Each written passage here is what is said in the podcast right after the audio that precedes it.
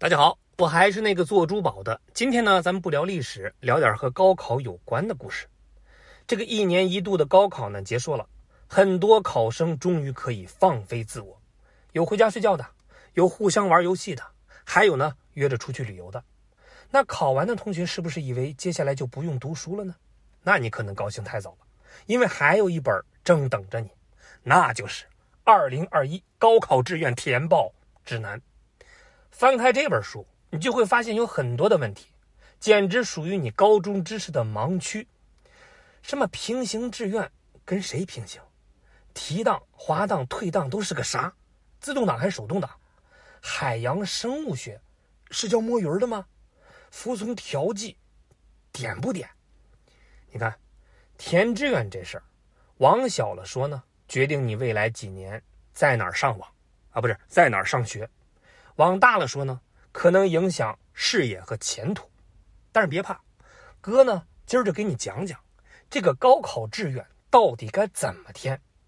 首先呢，你得先了解这个招生的过程。咱们讲个看电影的故事呢，你就懂了。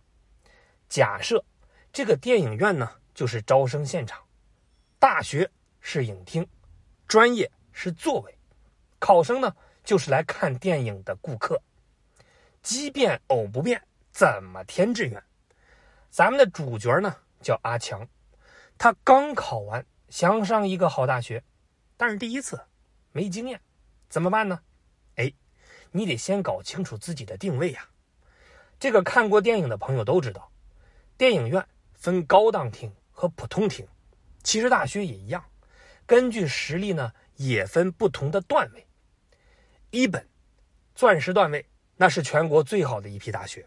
大家都想上，二本呢属于黄金段位，实力还行，好歹呢也是个本科。专科呢那就属于是白银段位，存在感稍弱，但是比较注重实践。很明显，段位越高，学校条件就越好，这样的大学大家都想上。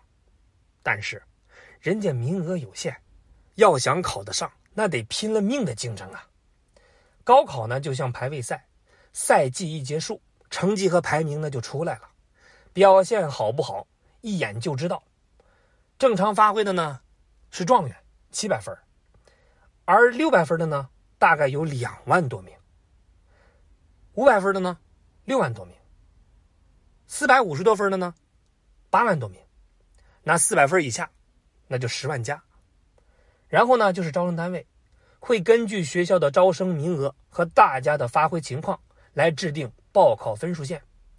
比如说，五百九十分就过了一本线，而四百四十分呢，只属于是本科线。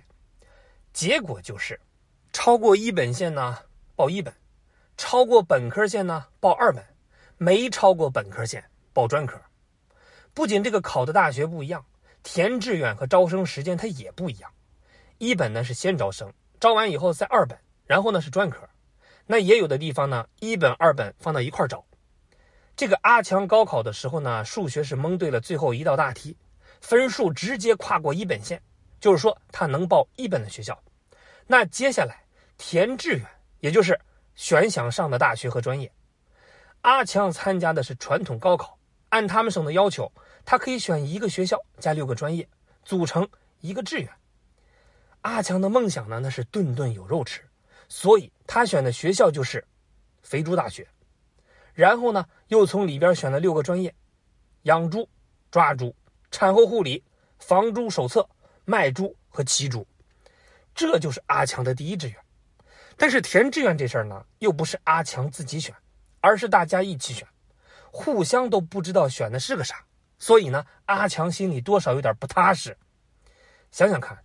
大学和专业招生那是有名额的，要是很多人选一样的，竞争压力就会非常大，到时候呢就可能被挤出去，那怎么办呢？哎，不用怕，一个志愿不稳妥，那可以多报几个嘛，什么肥猪大学、肥狗大学、鸡蛋大学、肥鸭大学都可以。那这个呢就叫平行志愿，也可以理解为叫备胎。平行志愿能填几个，这个每个省份它都不一样。你填完志愿，就相当于买了大学的门票，下边呢就等着检票入场了，也就是大学录取。表面上大家一起填的志愿，但是大学录取的时候呢，也是从分数高的开始，一个个的来。状元先入场，状元呢一般是排在第一位，不管是选什么学校和专业，都没人跟他抢，基本上是想上啥那就是啥。然后呢是第二名、第三名，情况也差不多。不过这个阿强的排名比较靠后，轮到他的时候呢，先看他的第一志愿。如果学校还有名额，那他就可以进学校了。其他四个志愿用不到了，那学校就会收走阿强的考生档案，也就是提档。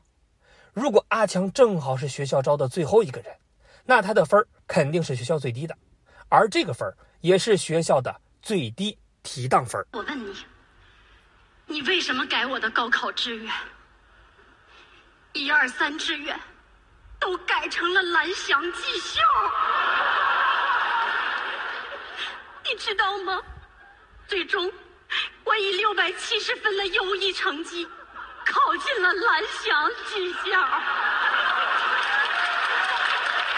开学当天，全校师生夹道欢迎啊！你知不知道？我最痛苦的是，我不知道该怎么选专业呀。汽修、挖掘机、美容美发、水电焊，我该怎么办呢？那如果第一志愿招满了呢？哎，没关系，依次看阿强的平行志愿。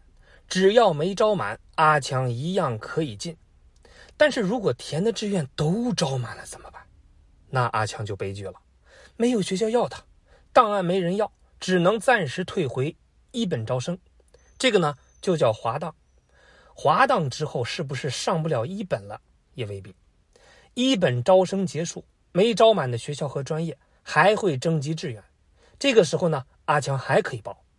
但是吧，学校和专业。那可能都是别人挑剩下的，或者呢是阿强接受不了，也可以跟着后边考生等二本招生，填志愿报二本。这个有的地方啊，一二本呢是合并招生，本科招完了，接着呢就是专科招，滑档以后可以参加本科征集志愿，或者呢等着专科招生报专科。阿强是自带主角光环，第一志愿就顺利招进来了，学校进来了。下边呢还得看专业有没有空位，同样从阿强的第一专业开始看，如果有名额，那阿强呢就被专业录取了。同时，咱们也可以正式恭喜阿强，祝贺他成功考上了大学，后边就等着收录取通知书就可以了。那招生结束以后，如果阿强的分数最低，那这个分也是学校的最低录取分这就是为什么学校每年录取分都会变。他压根儿那就不是学校定的。如果阿强的第一专业报满了，那就依次看他选的其他五个专业，只要有名额，阿强都可以录取。录取通知书一样发到手。怕就怕选的六个专业又满了，怎么办呢？又要被踢出去了吗？哎，别急，等进来的人都坐下，你就会发现，有些专业报的人少，可能还有空位。